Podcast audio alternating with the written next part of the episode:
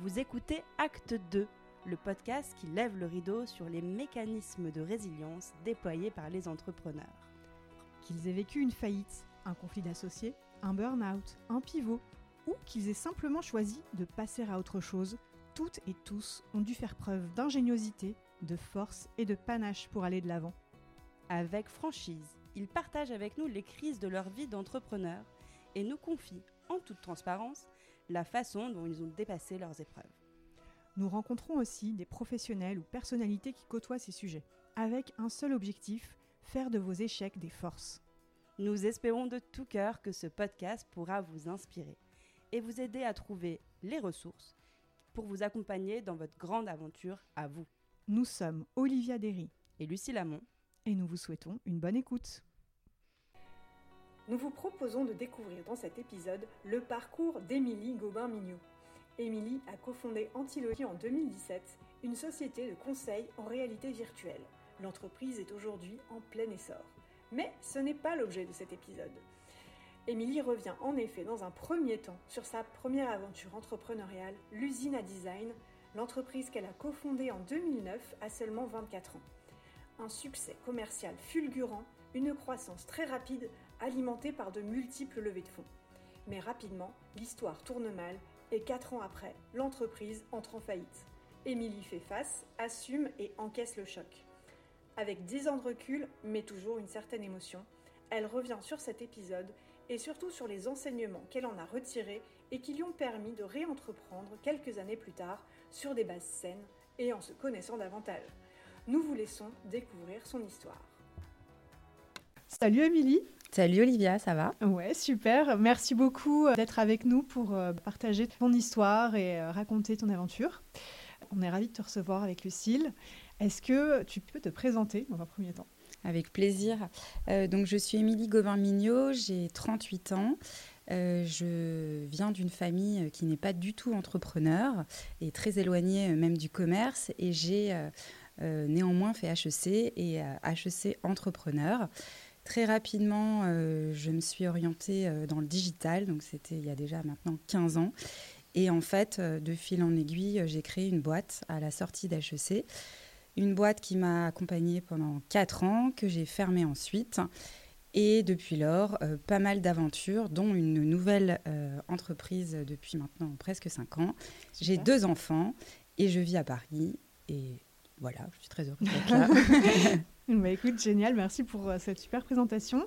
Est-ce que tu peux nous dire, donc tu nous as, tu nous as dit que tu ne venais pas forcément d'une famille euh, avec euh, une culture entrepreneuriale, mais qu'est-ce qui t'a amené toi à t'intéresser à l'entrepreneuriat et comment t'es tombée dans la marmite?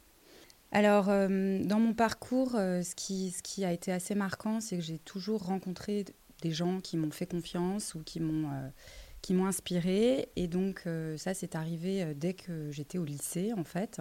C'est mes profs qui m'ont dit Non, mais Émilie, il euh, faut que tu fasses des, des, études supérieures, il faut que tu t'inscrives à une prépa, etc. Donc, tu, viens de, tu viens de quelle ville? De Nantes. De Nantes. De Nantes, ouais. Et en fait, donc, comme ça, par. par, je dirais par hasard, en fait, je me suis trouvée en prépa, puis à HEC. À, HEC, en fait, euh, je me suis intéressée euh, à pas mal d'associations, notamment euh, des assos où on montait des festivals, où on organisait des choses. Il y avait déjà une dimension assez entrepreneuriale. Et puis, en fait, quand j'ai fait, quand il s'est agi de, de, choisir les stages, en fait, moi, je me suis tournée vers le monde des startups. Alors, Aujourd'hui, ça paraît hyper banal, mais en fait, en 2008, euh, souviens-toi, Olivia, euh, c'était euh, quand même un choix assez original, si je puis dire. D'autant que je l'ai fait à Londres en ne parlant pas un mot d'anglais et à Rio, au Brésil, en ne parlant pas un mot de portugais à l'époque. et donc, j'ai rejoint deux startups, coup sur coup, avec au milieu un passage dans un monde obscur euh, qui était la défense, puisque je suis passée mmh. chez Deloitte. Et donc la défense, le lieu et non pas le secteur. Oui, tout à fait, exactement. Et donc, j'ai pu voir. Ouais, Paris. C'est ça, et j'ai pu voir euh, absolument tout ce que je n'avais pas envie de faire dans la vie, euh, c'est-à-dire travailler avec des gens en costard, dans un truc hyper académique, etc. Donc, c'était très inspirant. Et, et, en fait, de là, j'ai fait HEC entrepreneur. Mm. Et donc, euh, dans la majeure, euh, on côtoie énormément d'entrepreneurs, c'est très inspirant et on travaille sur, sur plein de projets mm. aux différentes phases de la, de la vie des boîtes, de la création à la reprise, la liquidation, etc. Tu sais. Et en fait, ce qui s'est passé, c'est que ça m'a pas du tout euh, j'allais dire inspiré, c'est faux, mais c'est pas le mot que je cherche, mais ça m'a pas du tout. Euh, je me suis pas dit c'est fait pour moi. En fait, il y avait que des hommes.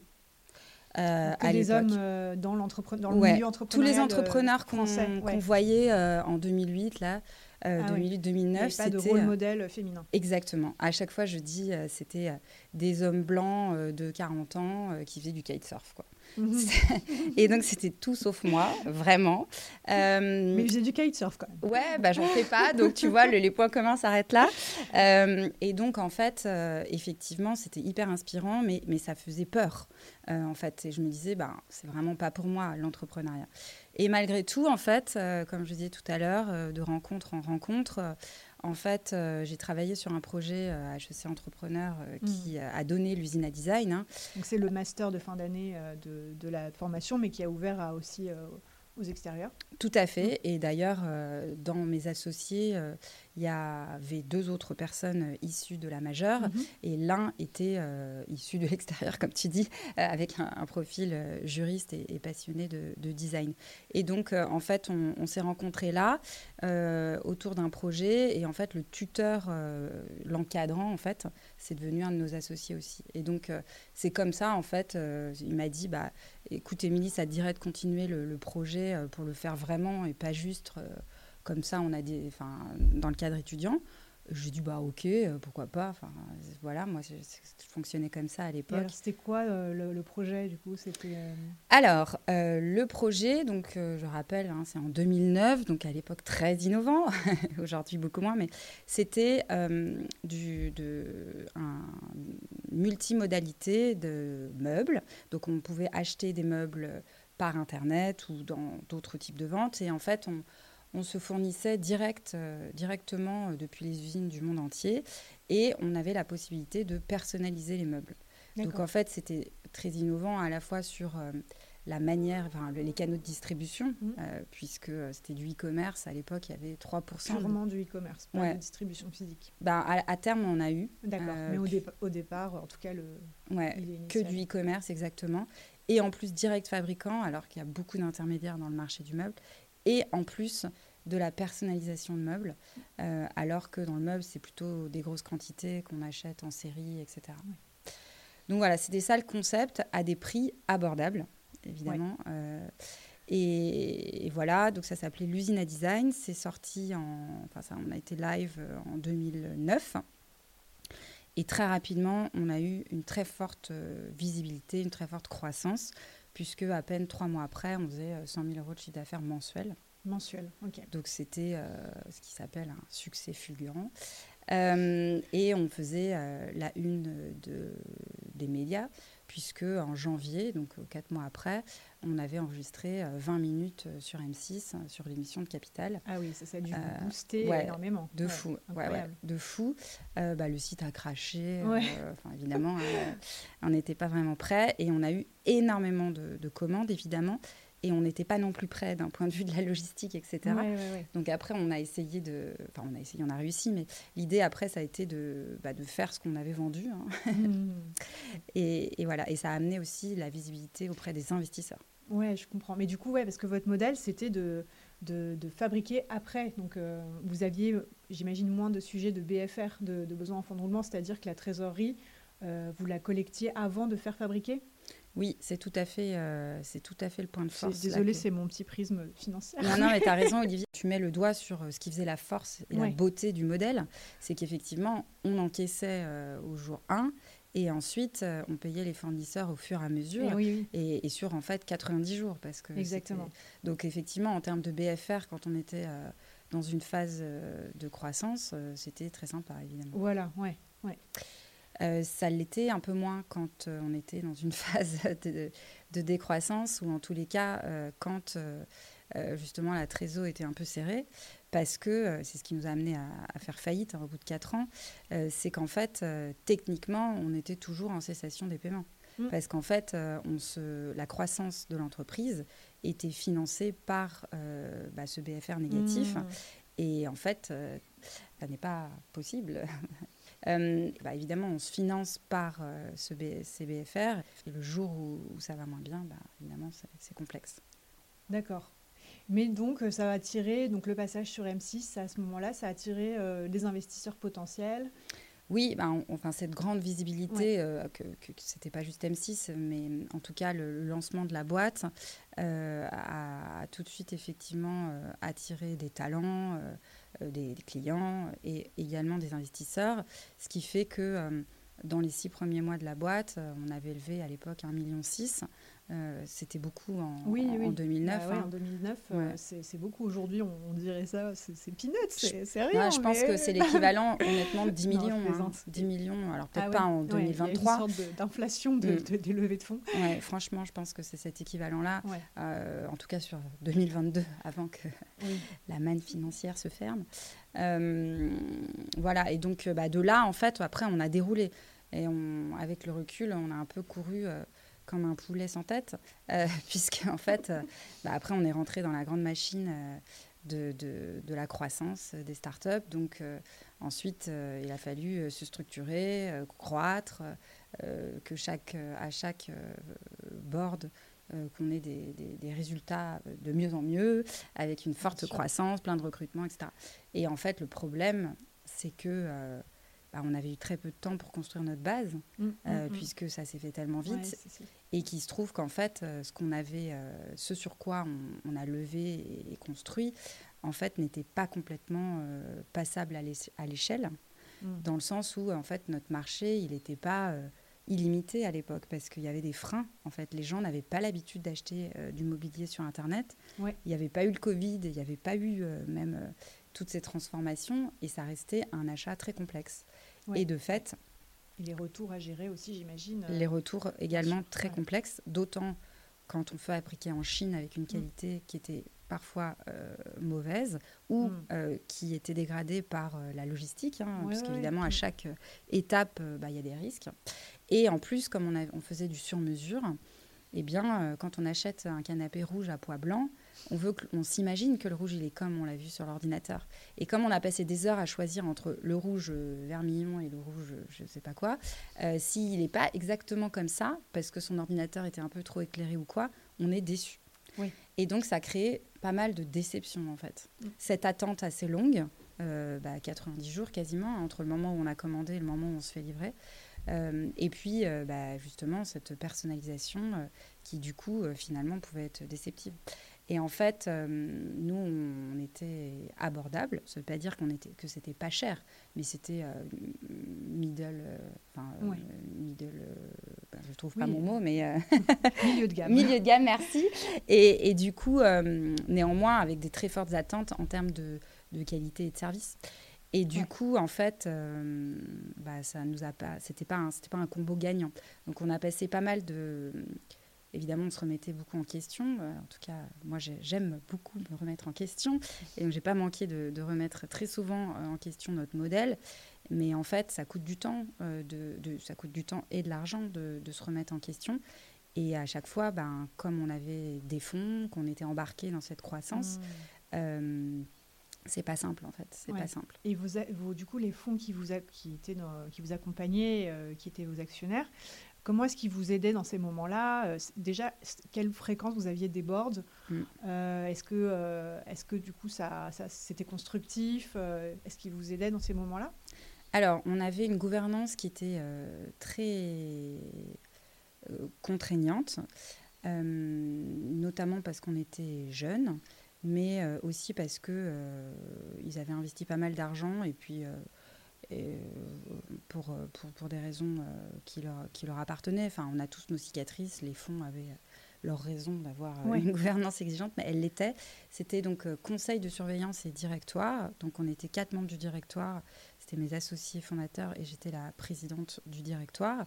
Et donc, on avait un conseil de surveillance composé de cinq membres, dont euh, trois représentants des fonds et deux membres euh, autonomes. Et en fait, euh, le conseil de surveillance se réunissait tous les deux mois. et nous, le directoire, évidemment, plus souvent.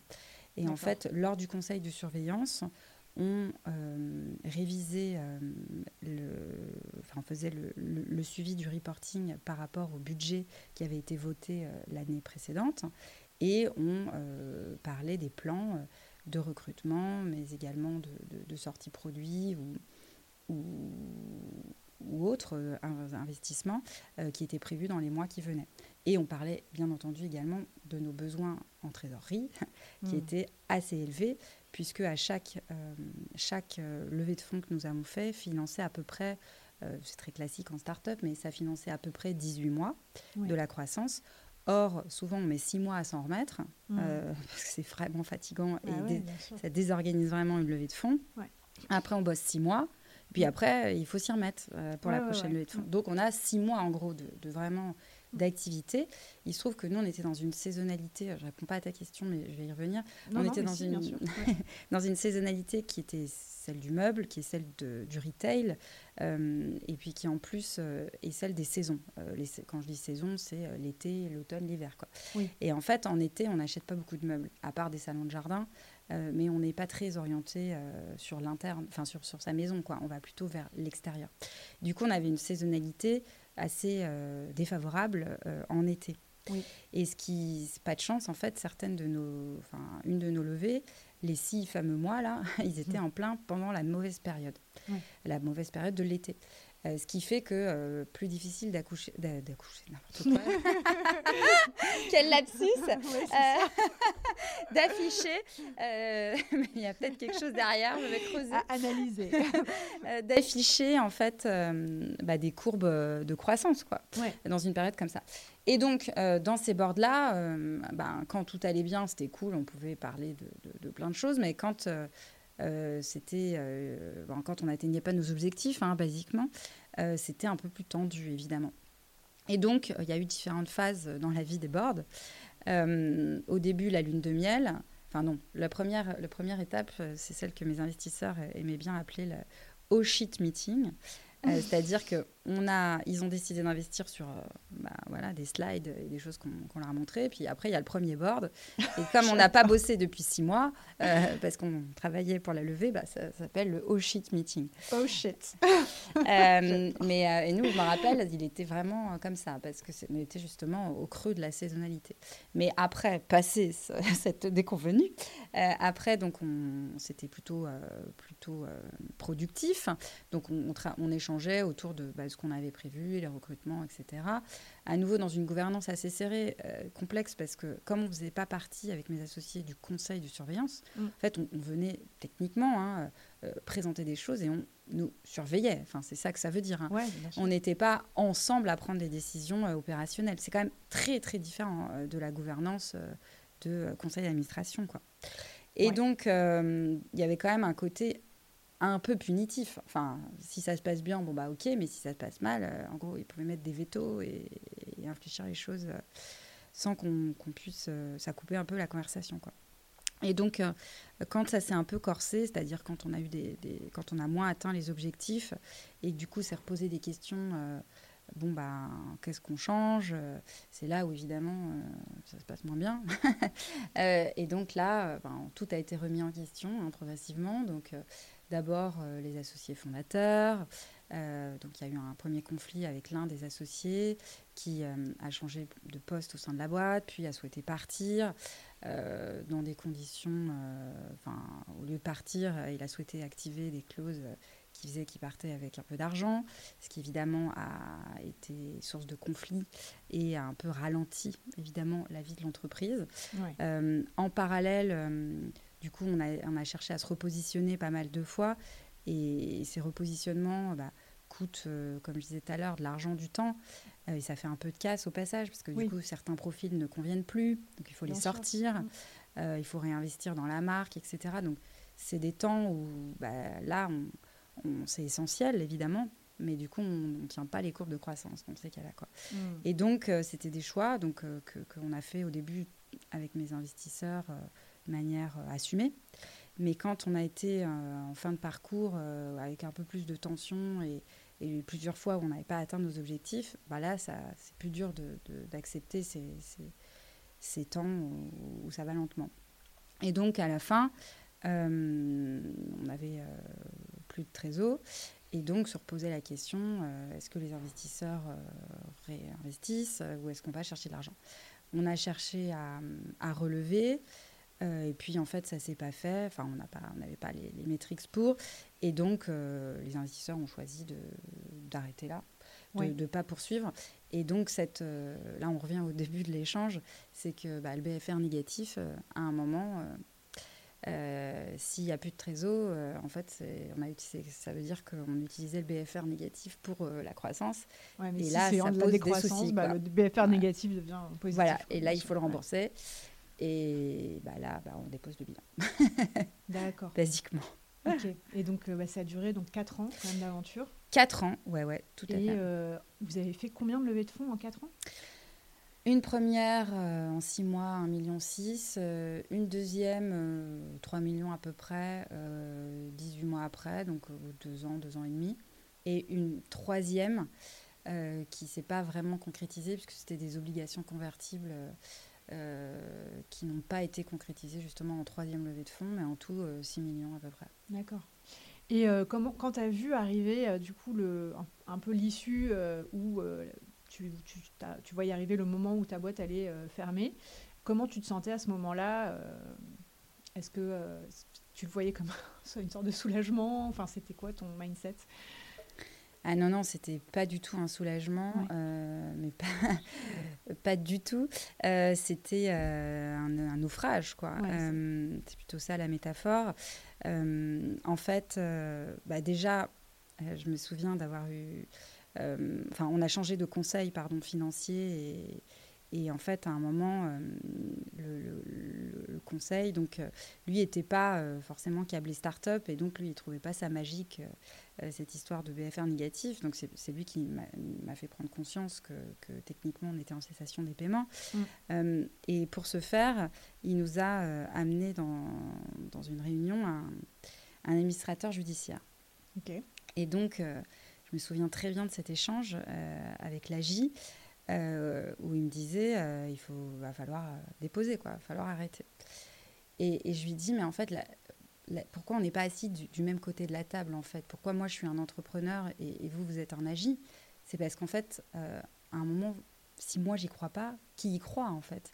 Et en fait, mmh. c'est normal que l'entrepreneur se batte et se batte jusqu'au bout. Alors après, à un moment, il faut savoir s'arrêter. C'est bien, c'était bien le, le, sujet. Mais, mais en fait évidemment que l'entrepreneur, il est quasiment tout le temps, enfin en tout cas au début, il est seul contre tous. Euh, à un moment, il arrive à embarquer des gens, mais euh, si à chaque fois quelqu'un lui dit ah bah, ça va pas marcher, il s'arrête, bah, en fait, euh, il n'est pas entrepreneur, quoi. C'est pas possible. Et donc c'est là où c'est très délicat, c'est qu'en fait, il y a un moment où il faut se rendre compte que que là, en fait, on est, bah, là, c'est le moment où en fait on on fait fausse route quoi. On est quoi, voilà, c'est juste euh, c'est ça. on est dans l'erreur. des paiements, euh, c'est euh, moment où tu peux plus faire face. oui, mais techniquement, on était tout le temps en cessation des paiements puisque c'est le principe un peu de, enfin, il y a beaucoup de startups en permanence jusqu'à ce que tu lèves des fonds. Bah, la veille d'une levée de fonds, tu es en cessation des paiements, si tu veux. Et donc comme nous, on en a fait trois et qu'on avait des cycles de croissance, enfin, c'est arrivé plein de fois. Pour autant, tu déposes pas à chaque fois parce que tu penses qu'il va y avoir la levée. Enfin, c'est comme ça. Tu...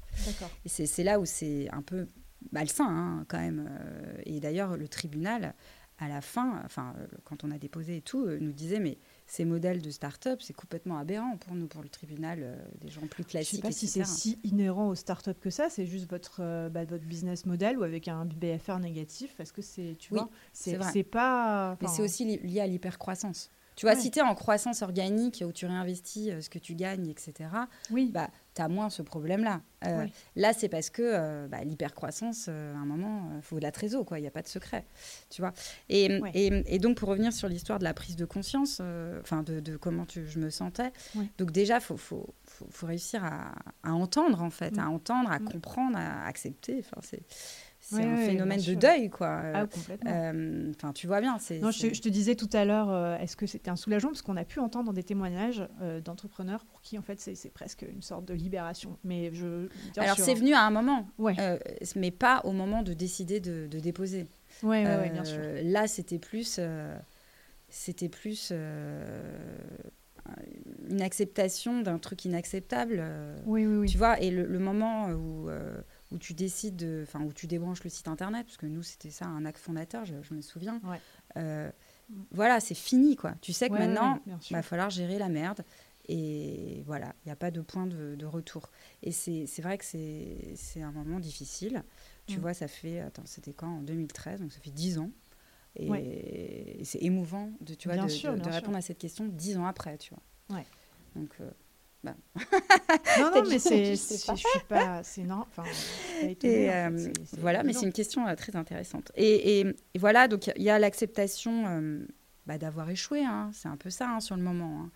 Euh, voilà, Tu et puis après, est-ce que tu le prends personnellement? Non, comment tu, enfin, je sais pas. tu le vis? Ouais. après, il faut dérouler. En fait, Bah, il y a un sûr, moment oui, où tu vois, t'acceptes, ok. Et après, malheureusement, euh, après, tu, tu le sais, après, il faut, faut dérouler. Donc, euh, le moment où tu, tu comprends qu'il va falloir déposer et que tu peux pas faire autrement, et ben après, tu as tout un tas de merde à gérer. Et donc, moi, après, mon cerveau, il vrille et je passe en mode action.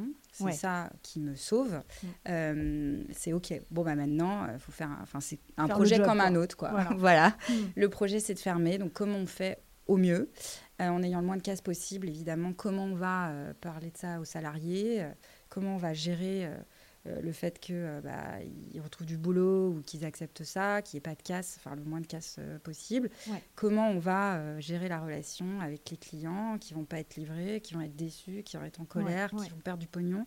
Comment on va faire tout ça?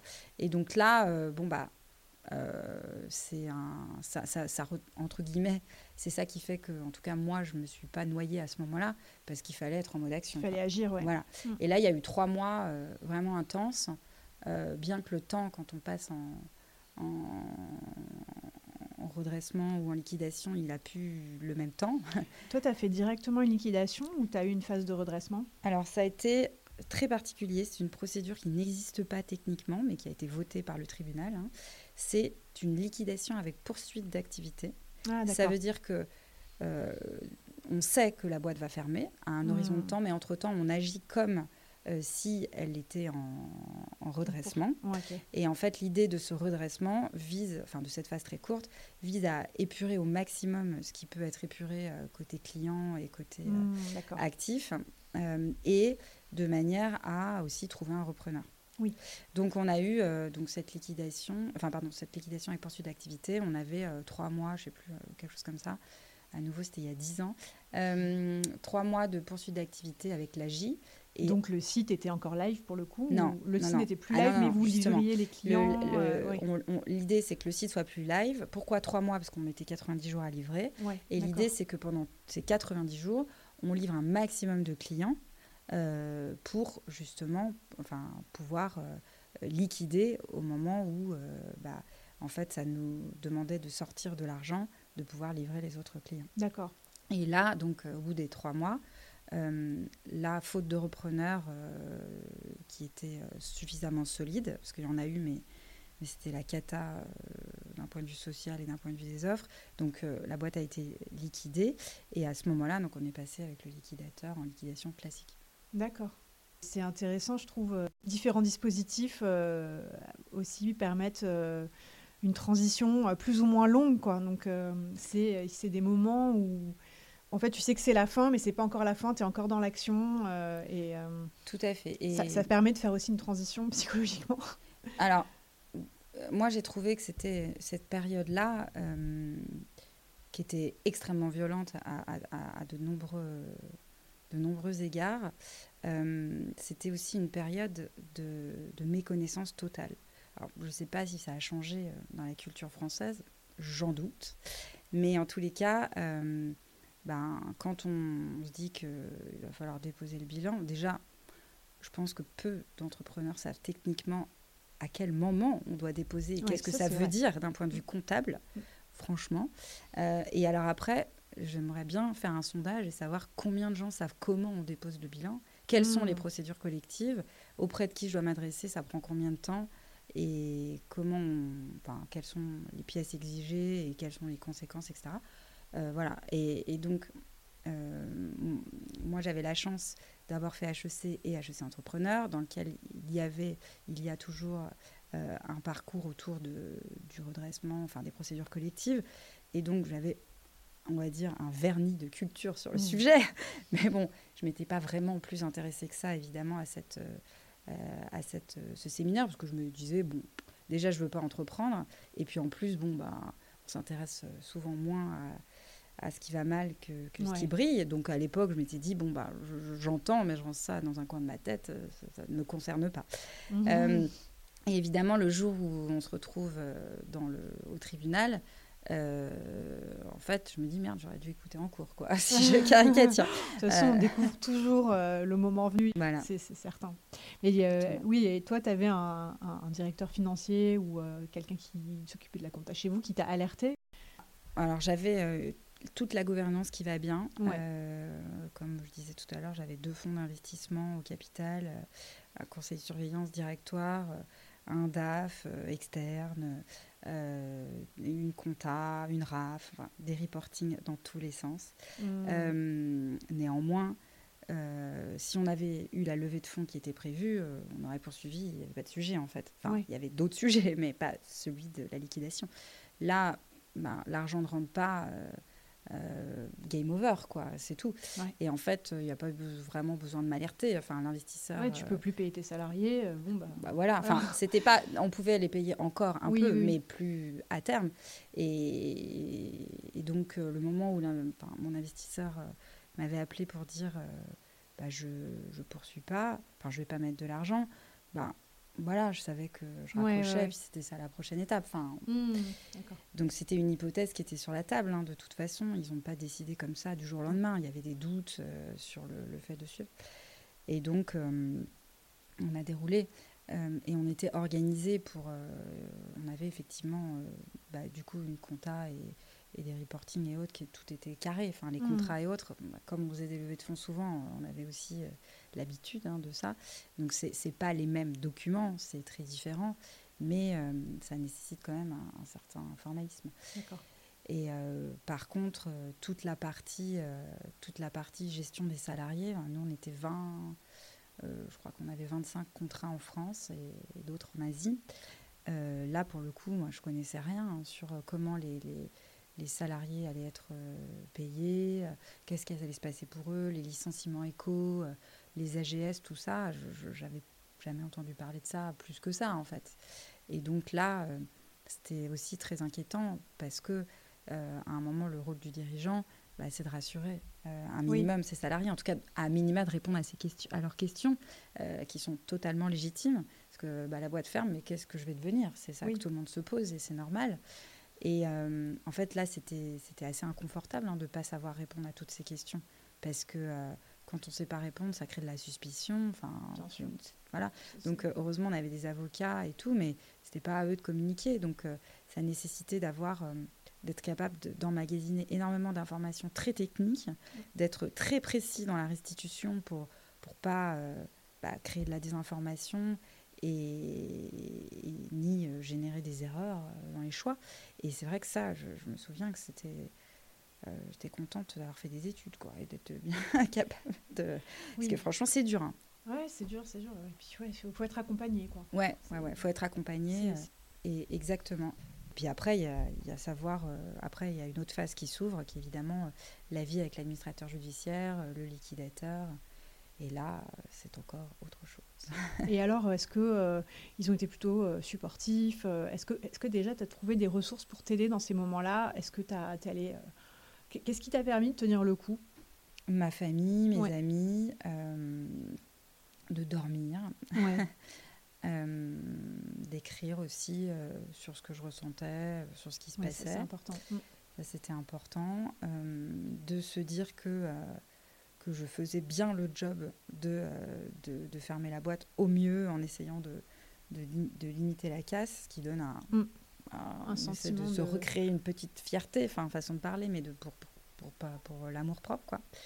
Et euh, d'essayer de, voilà, de, de, de, faire au mieux euh, en faisant la bonne élève, quoi, si je puis dire. Hein, mais... Ouais, ouais, je vois totalement ce que tu veux dire. mais, mais, mais, mais, mais j'aurais pas pu enfin j'en sais rien, mais je, certains de mes associés n'ont pas fait ce choix et ont choisi de, de, jouer le jeu en disant qu'ils étaient finalement salariés et ne se sont pas intéressés à, finalement à, la liquidation, enfin à cette phase de, de procédure collective plus que ça et, sauf dans une optique de défense personnelle. Et, je pense que moi, j'aurais pas pu faire ça. Parce que j'aurais été mal. Je me, suis, me sentais responsable et, je pense que pour mon. Vraiment, pour, pour ma reconstruction derrière, euh, si j'avais eu un autre comportement, je pense que ça aurait été encore plus difficile. Je comprends. Je comprends. en fait, tu as vraiment euh, agit de façon euh, la plus responsable possible, euh, en tout cas en faisant de ton mieux. Avec le recul, c'est oui, c'est comme ça que je le, lis. En, prenant tes responsabilités, quoi. Voilà, c'est ça. Mm. J'ai merdé, on a planté la boîte, mais j'ai pris mes responsabilités dans, dans, la dernière étape. C'est dur de dire j'ai merdé. non, c'est collectif, collectif mais à un moment, il faut prendre, enfin, faut aussi prendre sa part, quoi. Je veux bien dire. sûr, bien sûr. Et voilà, enfin je pense que c'est il y, y, a plein de raisons. Enfin, je l'évoquais tout à l'heure. Hein, oui. C'est multifactoriel. Mais euh, après, à un moment, tu ne peux agir que sur toi-même, quoi. Et mm. donc, euh, euh, moi, j'ai fait mon bilan personnel. et après, voilà. Je n'avais qu'à me reconstruire moi, mais pas reconstruire les autres, quoi. je ne peux pas en parler. Ouais, ouais bah écoute, euh, bon, franchement, c'est bah, impressionnant hein, ce que tu as, as, traversé. J'imagine qu'on ne sort pas euh, de, de, cette, euh, de cette expérience indemne. Et qu'est-ce qui s'est passé ensuite, en fait Comment est-ce que tu as, comment que as pris le temps de digérer cette expérience-là Qu'est-ce Qu'est-ce qui s'est passé pour toi? Alors, euh, donc, euh, donc il y a eu le travail avec le liquidateur euh, qui, a pris très longtemps, alors qui m'a pas, moi, mobilisé énormément, mais la boîte a duré 4 ans, la ça a mis 5 ans à ce que le liquidateur liquide. 5 ans? 5 ah ans, c'est vrai. Je pensais qu'il y avait une date limite. Oui, ils ont, je crois, 4 ou 5 ans pour ouvrir le dossier. Après, il faut que le temps que le dossier se fasse. D'accord. C'est très long. Non, non, c'est vraiment très, très long. Et euh, quand il n'y a pas d'argent euh, dans les caisses, le liquidateur, euh, il n'est pas pressé, parce que lui, il se rémunère sur l'argent qui reste. Quoi. Oui, bien sûr. Donc forcément, on est le cadet de leurs soucis. Nous, ça a été rapide. Mm. oui, ça a été rapide parce qu'il y avait des salariés, un gros passif, etc. Donc c'est long. Donc évidemment, ça ne m'a pas occupé toute la journée, hein. mais néanmoins, il fallait faire ce qu'il fallait. D'autant que derrière comme on avait un, gros passif client, euh, on a été euh, poursuivi par le tribunal pour chercher en responsabilité. Et on a été, euh, enfin en tout cas moi j'ai été acquittée, fort heureusement, mais du coup ça, ça c'est aussi des choses qui ont pris du temps, mmh. de, évidemment dans ces cinq années. Et ensuite, bah, moi, à l'issue de la boîte, enfin à, à, la liquidation, j'ai fait deux choses. Premièrement, euh, j'ai travaillé.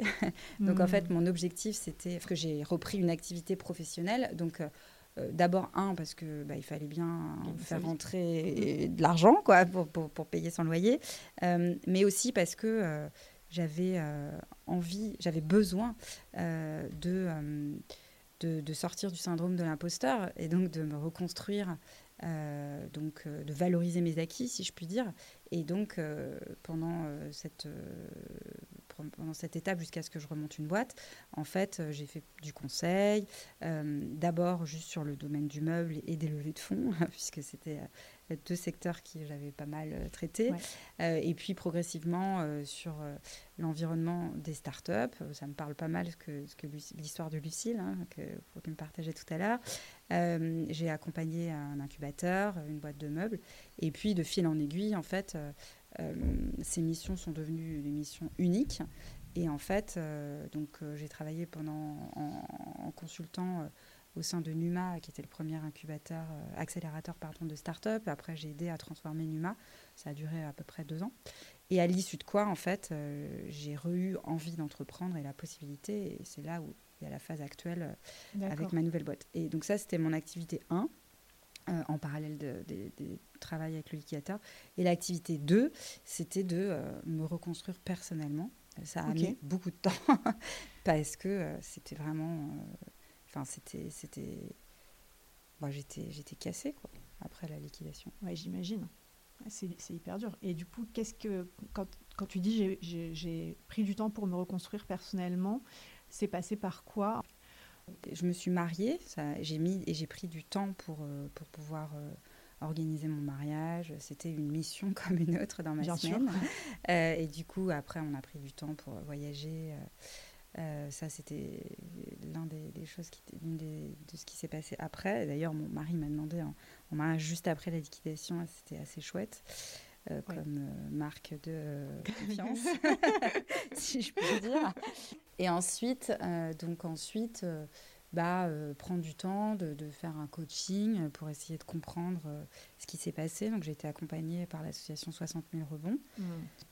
C'était très chouette, donc j'ai pris du temps pour bah, être accompagnée et ensuite accompagnée, euh, puisqu'après je suis beaucoup intervenue euh, pendant 3-4 euh, ans dans les écoles et dans pas mal de conférences pour, pour, bah, pour aider à, prendre conscience de tous les phénomènes autour du rebond. Donc ça, je, pense que c'était quasiment je sais pas, un cinquième de mon temps hein, d'être d'être sur ça.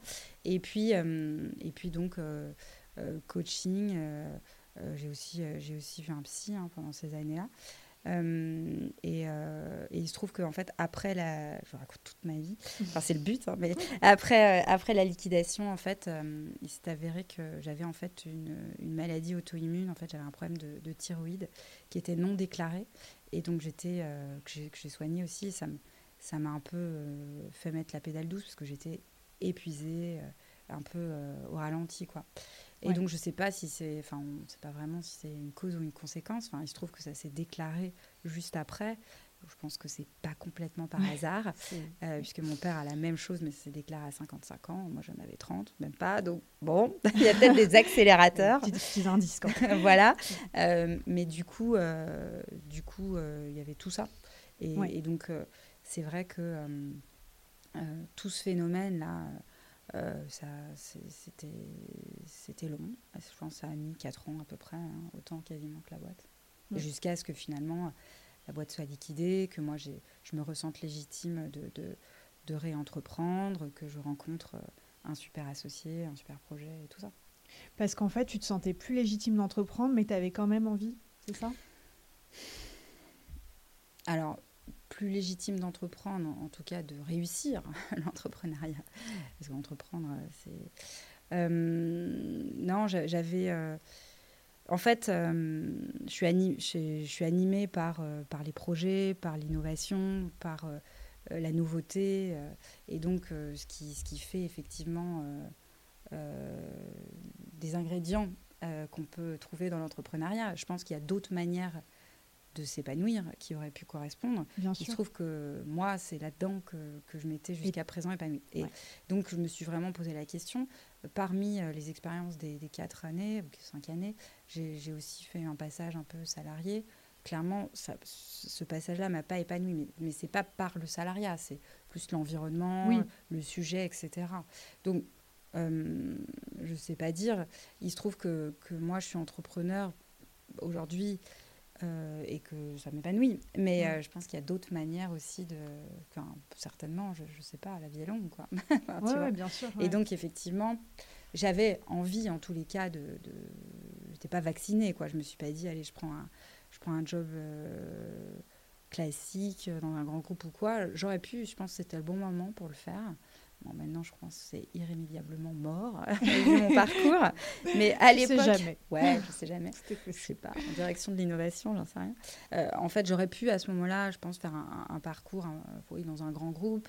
J'ai pas mal de potes en ce moment qui, qui sont dans des, histoires similaires, qui ont fermé des boîtes et tout. Et c'est ce qu'ils prennent comme job, des, des, des jobs un peu plus. Euh, corpo, euh, dans une direction de l'INO ou ou euh, marketing selon ce que faisait leur boîte. Et c'est, mais c'est aussi parce que c'est une autre période. Ils ont 40 ans, ils ont des gosses, euh, charge de famille, etc. Moi, à l'époque, j'avais pas d'enfants, j'avais pas de charge particulière et euh, je n'étais pas allée au bout de, ma démarche entrepreneuriale. Et, et donc, il se trouve que le hasard, les rencontres, le sujet sur lequel j'ai travaillé, enfin, voilà, ça fait que j'ai eu envie à nouveau d'entreprendre, mais j'aurais pu faire autre chose. c'est, mmh. c'est c'est les rencontres euh, de la vie. C'est les rencontres. Et en fait, euh, est-ce que ça t'a permis aussi de, comprendre ce qui t'animait? Oui, alors tout à fait. Le, ma, quête, si je puis dire, euh, c'était ça. C'était de progressivement, je, répondais à des questions. Donc, euh, euh, qu'est-ce qui m'anime? Qu'est-ce que j'ai envie d'avoir comme équilibre de vie? Quelle place le travail a dans, doit, doit, peut avoir dans, dans mon équilibre de vie? Est-ce que j'ai envie d'une boîte ou d'être dans un job où j'ai 100 personnes en dessous de moi, mm. une pression, etc. Ou pas Est-ce que j'ai envie de de, voyager, comment, enfin, euh, un peu toutes ces questions. Qu'est-ce qui est-ce que ce qui m'anime, c'est la gloire, l'argent, euh, l'innovation, euh, le plaisir, enfin voilà. Et donc effectivement, c'était ça pendant ces quatre années qui, qui m'a animée. Et donc au début, en travaillant toute seule sur des missions très ponctuelles, très niches, où j'étais, je me sentais vraiment légitime. Et puis progressivement, de se remettre un peu dans des zones euh, d'un confort, si je puis dire, en tout cas où je me sentais euh, moins à l'aise. D'abord travailler dans une équipe, puis travailler sur euh, des sujets que, que je connaissais moins, reavoir une forme de, de management, voilà, réintégrer des groupes. Et, de fil en aiguille, en fait, bah, c'est là où je me disais, ah tiens, ça, ça me plaît moins, ah ça, je suis bien, là, je suis à ma place. Refaire un projet, tu vois, le projet, enfin, à l'époque, Numa, c'était hyper grisant. Euh, on a, moi, j'avais 12 boîtes que je voyais toutes les semaines. On dînait avec les entrepreneurs. On faisait plein de choses. Je les aidais à réfléchir sur ce qui les animait, ce qui les empêchait de dormir, de quoi ils avaient envie. C'était génial. Et en mm. plus, euh, je pouvais aller très loin pour les pousser parce que, parce que moi, ça m'avait manqué, tout ça. Donc, euh, on a beaucoup discuté de ça, de... ce qui te réunit avec ton associé, est-ce que c'est vraiment, est-ce que tu te marierais avec lui professionnellement? Enfin, voilà, toutes ces choses-là. Et donc, ça m'a ça m'a permis de, bah, de prendre beaucoup de plaisir euh, dans ces étapes-là. Et pour moi, quand tu prends du plaisir, c'est que tu es dans une zone qui est faite pour toi. clairement. Enfin, même si l'inconfort, ça permet aussi de progresser. Il hein. ne faut pas toujours être dans le plaisir. Mais, euh, alterner les deux, c'est quand même pas mal. Voilà, exactement. Et quand on a refait des projets collectifs euh, chez Numa, après, quand du coup la boîte s'est transformée, c'était hyper grisant de remettre toutes ces énergies au service. Enfin, plein de gens qui, qui, travaillent sur un seul projet, on pense à ça tout le temps, on met toute notre énergie et euh, ça grossit, euh, ça se passe, il y a des difficultés. bah, c'était là j'ai retrouvé vraiment euh, ce qu'on trouve dans l'entrepreneuriat. Et pourtant c'était de l'intrapreneuriat techniquement. Et, c'est pour ça que c'était c'était formidable. Et, et, je pense qu'on peut s'épanouir de plein de manières quand on a un jour été épanoui en tant qu'entrepreneur. Et je l'ai vu tu vois. Et voilà et du coup, alors, comment tu redevenu entrepreneur? Qu'est-ce qui, qu'est-ce qui s'est, comment s'est faite euh, cette transition vers ce, cette nouvelle aventure? Eh bien, donc, euh, en fait, en 2015, euh, j'ai changé avec pas mal de, enfin, plusieurs personnes sur justement bah, les nouveautés en termes de business, en termes de, enfin, un peu dans une optique de se dire, tiens, qu'est-ce qu'on pourrait justement recréer comme boîte, ou est-ce que il y a des gens qui ont des projets sympas que je pourrais rejoindre et, autres. Et il se trouve que euh, l'une des personnes euh, travaillait dans un groupe audiovisuel et, m'a parlé de la VR, de la réalité virtuelle. Et donc, euh, je dis, ah, ça a l'air sympa ce truc-là, tiens, je connais pas. Bah, c'est normal, hein, ça, ça, ça, démarrait tout juste. Et du coup, en fait, on a acheté un casque de réalité virtuelle, donc en, en avril 2015. C'était vraiment au tout, tout début. Et en fait, je trouvais ça passionnant.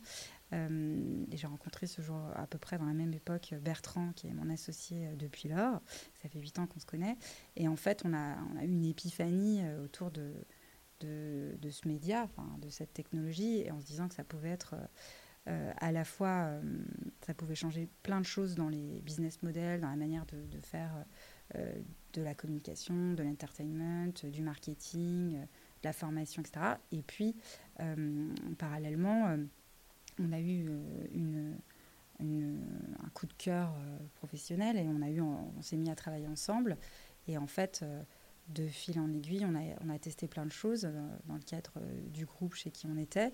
Et en fait, au bout d'un moment, on s'est dit, ah, bah, voilà, faut qu'on, faut qu'on, vole de nos propres ailes et qu'on, s'associe et, et, qu'on travaille sur, sur la, réalité virtuelle. Et là, vous aviez bien pris le temps aussi de, on avait travaillé ensemble euh, un certain temps avant de décider de vous lancer en tant qu'associé. C'est ça, c'est ça, qui était assez génial. Exactement. Déjà, Bertrand euh, est plus âgé que, que, moi. Il a eu plein d'expériences, réussies ou moins réussies. Et du coup, il avait cette richesse-là de, de, et hum, comprenait aussi les cicatrices que j'avais pu avoir dans ma première boîte. Ça, c'est un, point, un premier point. Euh, on a matché en termes de valeurs et on a vécu ensemble l'un en face de l'autre, enfin pas vécu, euh, vécu professionnellement. On a travaillé sur la même table euh, pendant deux ans, deux ans et demi. Mmh. En plus, dans, dans, la période, j'ai eu un enfant et j'étais vraiment très chiante et très fatiguée. Il m'a supporté. Donc je me suis dit qu'il y avait plein tu de... crash testé. voilà, et, et on, on, a, on a passé pas mal de, de de moments à échanger, à brainstormer. Enfin, on était en tout cas compatibles euh, dans, euh, dans ce qu'on avait, euh, enfin, notre vision de la vie, quoi, les, valeurs, l'envie. Et, ça, puis, le, a... pardon, le fait d'avoir eu cette première expérience, est-ce que ça t'a aidé à aller plus vite dans l'identification d'un fit avec, tu vois, d'affinité avec, avec Bertrand? Mm. Est-ce que ça t'a permis d'en tirer des enseignements aussi sur, en fait, qu'est-ce qu'une bonne dynamique d'équipe d'associés? Alors, euh, oui.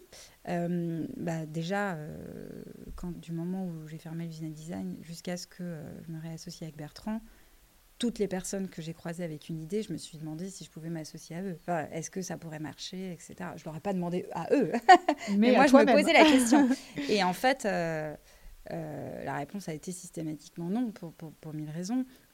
Et en fait euh, justement parce que j'avais appris des choses euh, avec la faillite, je dirais pas dans la faillite, mais après par le travail justement de 60 000 rebonds, de mmh. coaching, etc. Et du coup, euh, en fait, moi je suis convaincue que, en fait, enfin, quand on s'entend bien sur le point des, je veux dire, sur le plan des valeurs et sur le plan de la manière de travailler aussi, je, enfin, ça rentre un peu dans. Déjà quand je dis ça, je, dis que c'est une valeur importante pour moi, mais en tout cas sur euh, sa vision de la vie. Hein, euh. En fait, je pense, et qu'on a le cerveau bien fait, enfin en tout cas fait pareil, euh, je pense qu'on peut tout faire. Et en fait, avec Bertrand, on, a toujours, on s'est toujours dit, bah, si ça marche pas, on, fera un camion à pizza. C'était un peu notre blague. Mais en fait, c'est pour dire, en fait, on, quand tu as la bonne équipe, en fait, le projet n'est plus si important. C'est vraiment bah, enfin, évidemment qu'il est important, mais en tout cas, on peut pivoter. On, peut, pivoter, c'est ça que je veux dire. Et nous, du coup, c'est précieux. Euh, mm. cette, euh, cette, association euh, qui fonctionne depuis maintenant, bah, donc ça fait 8 ans qu'on travaille ensemble et 5 ans qu'on est associés. en fait, c'est ultra précieux, en fait, parce que, parce que effectivement, du coup, à partir de ça, tu peux te remettre en question tu peux te remettre en question euh, sur ton projet, sur ton marché, sur euh, énormément de choses. Mais voilà, c'est comme un mariage, enfin, c'est un mmh. mariage professionnel. Et en fait, c'est pareil, je pense qu'on peut affronter les difficultés euh, quand, quand ça, c'est solide. Et du coup, donc ça, c'était le, le, premier point qui, m'a, qui, qui, était essentiel pour se relancer. Le deuxième, c'était le sujet, évidemment. Et, et, donc là, c'était le, le, fait de travailler sur la VR et euh, donc sur cette innovation, alors c'est très précurseur, hein, puisque évidemment en 2015 c'était le tout début, et là ça fait 8 ans, et on peut encore considérer que c'est le tout début, même s'il y a plein de déploiements à l'échelle euh, sur pas mal de cas d'usage, mais euh, ça reste relativement, enfin encore, encore très innovant on va le dire comme ça. Et, et donc, euh, moi, ça m'a passionné tout ce qu'on pouvait faire avec, ce, avec cette, euh, ce nouveau média, enfin, le champ des possibles. Et effectivement, après, on a travaillé à réduire le, le champ de ce qui nous intéressait. Au début, on a fait de la production de jeux, de la production de contenu, euh, des, mm. des, des, trucs dans tous les sens. Et puis après, on s'est concentré sur, sur ce que ça pouvait apporter aux entreprises et, et en particulier sur certains cas d'usage. Et, euh, et, on est devenu euh, expert de, de, ce thème et on a creusé ça avec, euh, avec plein de, de précurseurs dans dans chez nos clients. Vos clients, du coup, c'est plutôt des, des, entreprises. Vous, vous, faites du B2B. Alors, donc, Antilogie est une société qui, effectivement, travaille, sur le, travaille pour les, les, entreprises, les collectivités, mais aussi l'enseignement supérieur, par exemple. Et on les aide à déployer euh, les médias immersifs, donc la réalité virtuelle, la réalité augmentée, la euh, réalité mixte, métavers, enfin tout ça qui rentre sous l'acronyme XR. Et on, les aide à déployer euh, donc ces, ces, médias de manière vertueuse sur des sujets important pour, pour, pour ces structures. Mm. Donc, par exemple, ça va être un meilleur accueil des collaborateurs, diminuer les accidents en entreprise, travailler sur le développement des compétences, travailler sur la prévention des burn-out, du harcèlement. Est-ce que pour cette aventure-là, vous avez fait appel à des, des financements externes, donc des fonds, des business angels alors non, donc c'est à peu près le contraire de la boîte d'avant. donc on est depuis le début euh, sur un système euh, euh, d'autofinancement où en fait mm. on se finance euh, grâce à nos clients que je remercie de leur confiance. Clairement, euh, donc nous on, se développe avec l'argent de, bah, l'argent qui rentre, hein, avec la marge. donc évidemment dans des périodes plus difficiles comme la période du Covid qui a été pour nous assez dure financièrement, enfin pas que financièrement, mais on a eu très peu d'activités. Bon, bah là, on se développe moins. Hein. Oui, mais vous on est content d'avoir euh, des salariés. Euh. Alors, tout à fait. On est, on est 12 chez Antilogie et on, et on recrute. On est en, on est en forte croissance. Euh, et depuis, donc là, on a doublé la taille à peu près de l'équipe cette année. Et euh, tout ça en autofinancement, on n'a jamais eu un euro de, subvention. De dette Non, alors on, répond à des appels d'offres, euh, mais à chaque fois, on fait du business. quoi. Euh, donc parfois, c'est des appels d'offres publics, mais ça n'est pas des subventions. D'accord, mais oui, non, mais en tout cas, il y a pas de, vous n'êtes pas endetté, la boîte ne s'est pas endettée. Alors, si, ça c'est un autre sujet. on a fait un prêt depuis le début et on a. Et ça, ça vous a pas été rendu plus compliqué par le fait que tu as été une dirigeante qui a déposé un bilan? Si, ça a été plus compliqué. Alors Bertrand aussi avait déposé, euh, mais lui c'était avant. Donc ça a été plus compliqué. Euh, je pense que ça n'est pas le cas, mais en fait les choses n'ont pas tant changé que ça. Quand on va à la banque, comme tu le sais, la première chose qu'ils font, c'est qu'ils tapent ton nom. Alors je sais pas Dans le fichier de euh, la Banque de France. Oui, voilà. Et puis ils disent ah. Mmh, peut-être pas beaucoup chose. vous prêter d'argent. Donc non. Alors on a néanmoins en fait euh, pu emprunter euh, pour acheter le, matériel en fait. Parce que nous on avait a beaucoup de matériel évidemment hein, avec la réalité virtuelle. Et donc euh, et pour équiper notre lieu parce que notre première activité c'était d'avoir un lieu d'acculturation mmh. autour de la réalité virtuelle. Et donc on avait fait un prêt pour ça. Donc le prêt était on va dire il y avait du j'ai plus les termes techniques mais en face il y avait du stock des achats et donc c'était ils aiment bien ce type de prêt. En plus, c'était garanti, etc. Euh, et euh, par la suite, euh, après le COVID, enfin, pendant la période du Covid, on a, on a eu le PG. Oui, oui, oui, comme beaucoup d'entreprises. Mais c'est tout. c'est tout. Et pour le reste, effectivement, pas d'investisseurs. et donc pas de, pas de, entre guillemets, de compte à rendre, si ce n'est auprès de nos partenaires, nos salariés, nos clients, nous-mêmes. Bah oui, c'est déjà beaucoup. c'est déjà beaucoup. C'est déjà beaucoup. Et euh, on s'est posé la question de lever des fonds. Euh, il se trouve que euh, notre activité ne se prête pas forcément à ça, puisque techniquement on fait du conseil hmm. et c'est pas le genre de boîte qui, qui, se finance. Et voilà, on verra ce que l'avenir nous dira.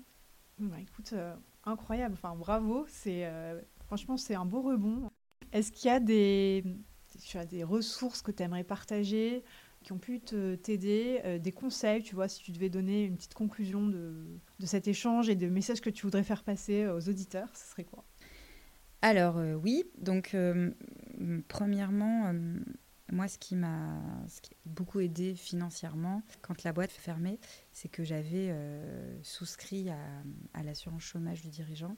Ouais, ça c'est hyper euh, euh, important. La GSC, je crois, oui. Ça, tu y avais souscrit quand? Longtemps auparavant Oui, longtemps. Enfin, dès que les fonds sont, sont entrés. Quand les fonds sont entrés, ils ont exigé plusieurs choses, notamment que les, les, associés euh, soient bah, une assurance chômage. Également, c'était mon deuxième point, que on ait une assurance.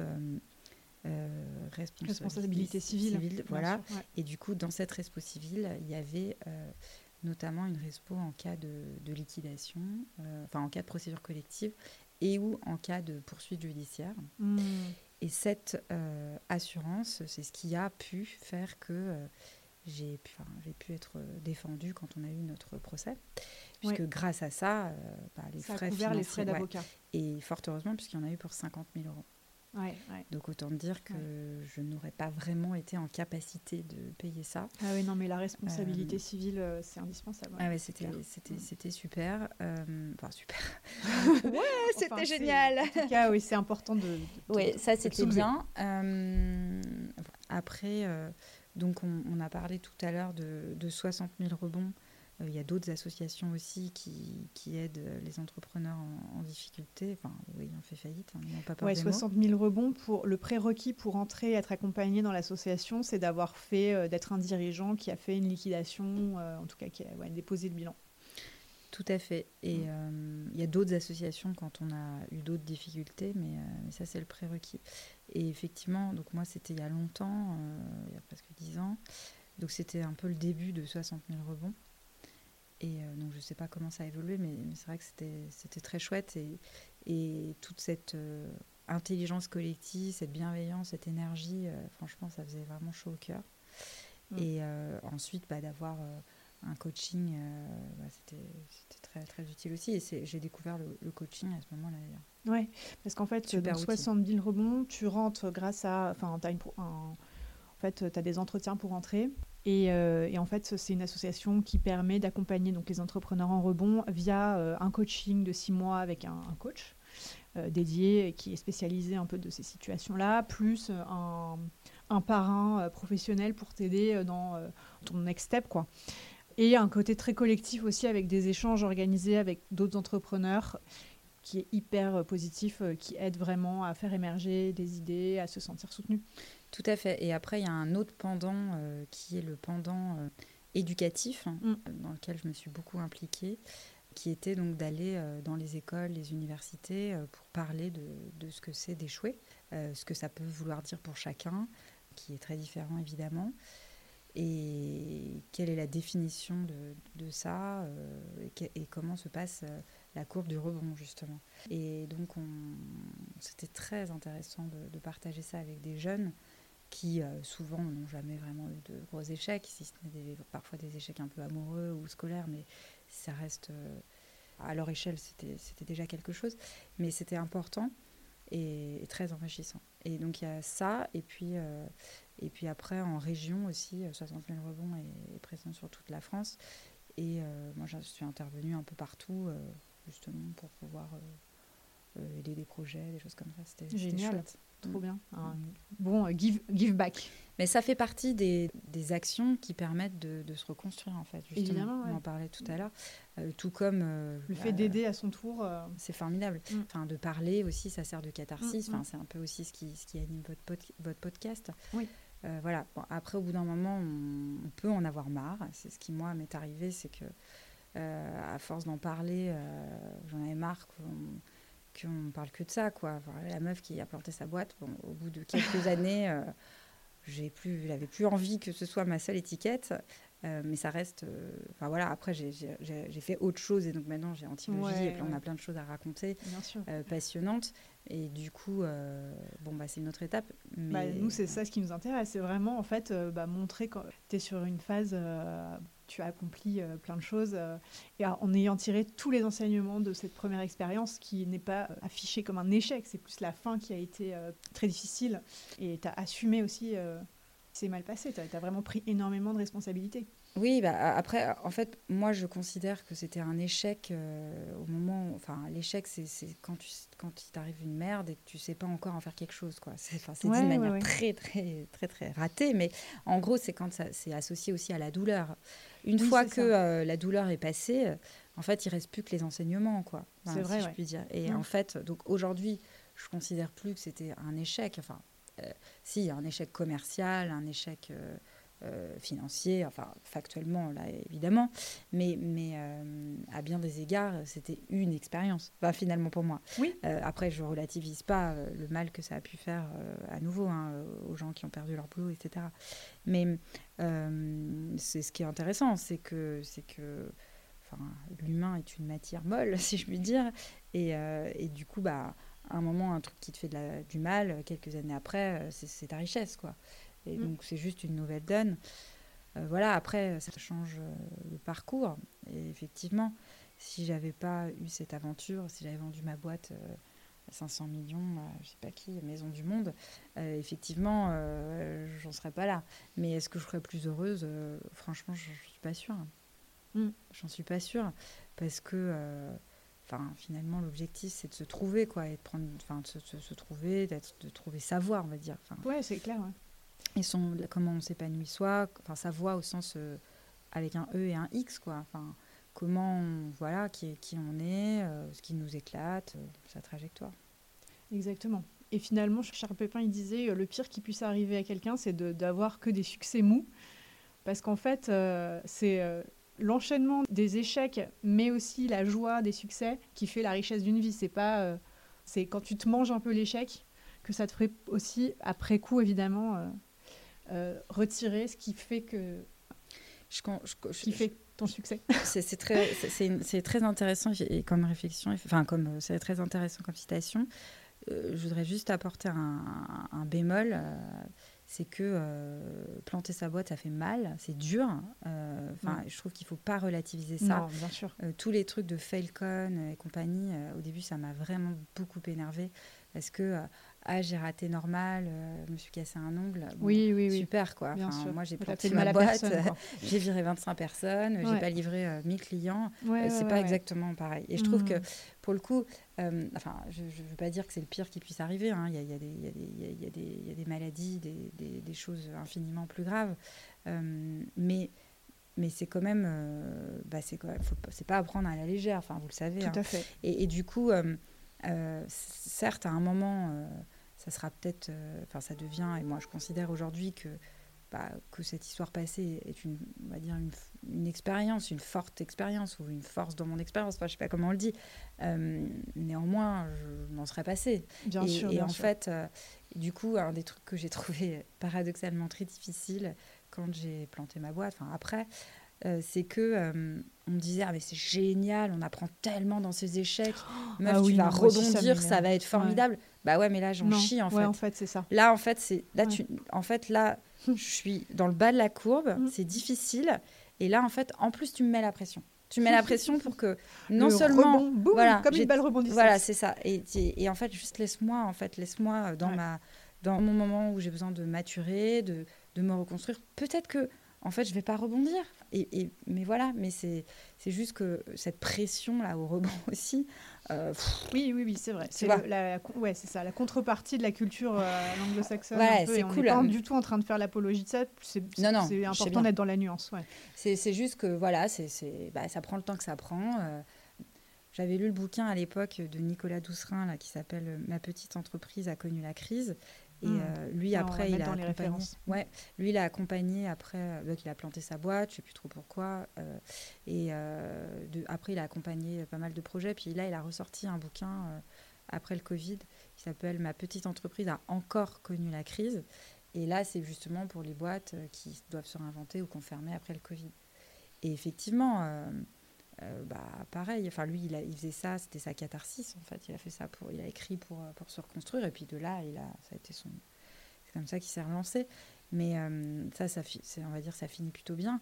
Après, dans les autres bouquins que qui était pas mal cité, euh, enfin ce qui est pas mal connu sur la faillite, c'est euh, César Birotteau de Balzac. Je sais pas si vous en avez déjà parlé. Oui, oui, bah, ça se mm. finit super mal pour le coup, parce qu'à la fin il meurt. C'est un classique, mais euh, franchement, voilà. à relire quoi, bien sûr. C'est à relire. Moi, je l'ai lu plusieurs fois. C'est une histoire de parfumerie, c'est ça? Ouais. et, puis ça lui monte à la tête, et puis à la fin... Il, est grisé par le succès. Ouais, à la fin, il fait faillite. mégalo. Et, exactement, et puis je ne sais plus s'il se tue ou, s'il meurt, mais enfin, ça se termine vraiment On va mal. Pas spoiler. Ouais, bon, bah, si, bah, et justement, c'est pour dire que bah, parfois, ça se termine... Euh, c'est bah, pas toujours heureux, quoi. Donc, euh, oui, oui. donc effectivement... Euh, euh, planter une sa boîte, c'est pas que cool. non, voilà, et, planter sa boîte, peut-être qu'à la fin, on, on, en apprendra. Enfin, ça sera ce sera une expérience qui permettra de rebondir, mais, mais pas forcément. et du coup, c'est, Ou alors, en tout cas, ça prend du temps et il faut bien digérer le truc. Exactement. Et il ne faut pas minimiser ça. Euh, je pense que c'est. Mon dernier truc, c'est que bah, si vous avez des copains qui sont, qui, voilà, qui sont en train de planter leur boîte ou quoi, vous pouvez leur dire de me contacter sur LinkedIn. Bah, c'est adorable, merci beaucoup. Euh, Émilie Gobin-Mignot, je serais ravie de. Super sympa. d'échanger de, avec eux euh, si besoin, enfin si je suis capable, mm. si besoin, ou même de donner deux, trois tips. Et puis également, s'ils ont planté leur boîte, Mm. n'hésitez pas à leur demander de quoi ils ont besoin. Ouais. Euh, de quoi ils ont besoin, comment euh, est-ce que vous pouvez les faire bosser, euh, Ouais. est-ce que euh, vous pouvez juste leur dire que... Rebosser, je suis d'accord, c'est un- franchement Ah, c'est salvateur. Ah ouais, Ouais. c'est salvateur. Rebosser, euh, se ressentir utile, euh, prendre confiance euh, rapidement, bien sûr. C'est ça, et aussi, il n'y a pas que le boulot dans la vie, donc Mm. aussi leur dire euh, juste que, que vous les aimez, quoi. Que ça, ça ne change pas, en fait, la personne qu'ils sont. Et c'est aussi le- l'entourage qui a un rôle à jouer, et il faut pas... Je trouve que hum, un des trucs qui peut être difficile, c'est de considérer que euh, bah, la personne a planté sa boîte, et donc, oulala, euh, faut plus que je lui parle parce que ça pourrait me porter malheur. et- Oui, ou de et- croire qu'il faut pas en parler parce que c'est tabou. Ouais, Voilà. Ça va, enfin. Et exactement. Et en fait, euh, bah non, euh, c'est pas parce que vous parlez à quelqu'un qui a planté sa boîte que vous allez planter votre boîte. et c'est pas comme ça, ça ne se donne pas. Hmm. Et ça, c'est un truc euh, dont moi j'ai pas mal souffert parce que comme médiatiquement j'avais été très visible, euh, c'est vrai que bah, après j'avais moins envie de l'être, quoi, Mm. évidemment. et et c'est vrai que tu t'exclus un peu des cercles, quoi, parce que tu viens plus aux soirées, comme dirait l'autre. Euh, et donc après, bah, il y a des gens qui, qui, qui arrêtent de t'appeler. C'est aussi là où tu, tu fais aussi un peu le tri. hein. C'est Ouais, ça aussi, c'est un vrai deuil, bien sûr. Ouais, bien sûr. Mais de- exactement, qu'en fait, c'était. Voilà. Ouais, ça, c'est c'est pas facile. Mais je trouve que c'est plutôt enrichissant. Oui, ça fait grandir. Exactement. Sur ces belles paroles, un grand, grand merci, Émilie. C'était un témoignage incroyable. Euh, bravo pour euh, ce super parcours et longue vie à Antilogie. Merci beaucoup. Merci. euh, bravo pour ce podcast. C'est vraiment une formidable initiative et bonne écoute à tous. Nous espérons que cet épisode vous a plu. En tout cas, personnellement, il m'a beaucoup touchée parce que j'ai ressenti l'émotion d'Émilie quand elle parlait de la fin de sa première aventure, l'usine à design, et même dix ans après. Donc, euh, quand j'observe aujourd'hui le parcours d'Émilie et qui s'épanouit dans sa nouvelle aventure avec beaucoup de sérénité et beaucoup plus de légèreté, ça fait plaisir. En tout cas, j'ai trouvé l'échange très riche et Émilie très pédagogue. D'ailleurs, n'hésitez pas à lui écrire si vous désirez en savoir plus sur un, aspect un peu plus précis de ce qu'elle a pu euh, dévoiler dans cette interview. Je peux vous fournir ses coordonnées ou vous pouvez la contacter sur LinkedIn directement. Voilà, depuis le lancement du podcast, nous recevons beaucoup de soutien et nous vous en remercions. Lucille et moi, euh, nous avons aussi vécu ces crises dans nos vies d'entrepreneurs et c'est donc avec beaucoup de soin que nous animons ces échanges, mais nous adorons recevoir des feedbacks. Donc n'hésitez surtout pas à nous en donner, euh, d'autant plus que nous débutons dans l'exercice du podcast. Donc euh, voilà, nous prenons les feedbacks. Surtout, si notre démarche vous plaît et que vous souhaitez nous soutenir, n'hésitez pas à partager les épisodes autour de vous, noter le podcast directement sur votre application d'écoute et vous abonner à notre page LinkedIn pour avoir les updates des épisodes qui sortent.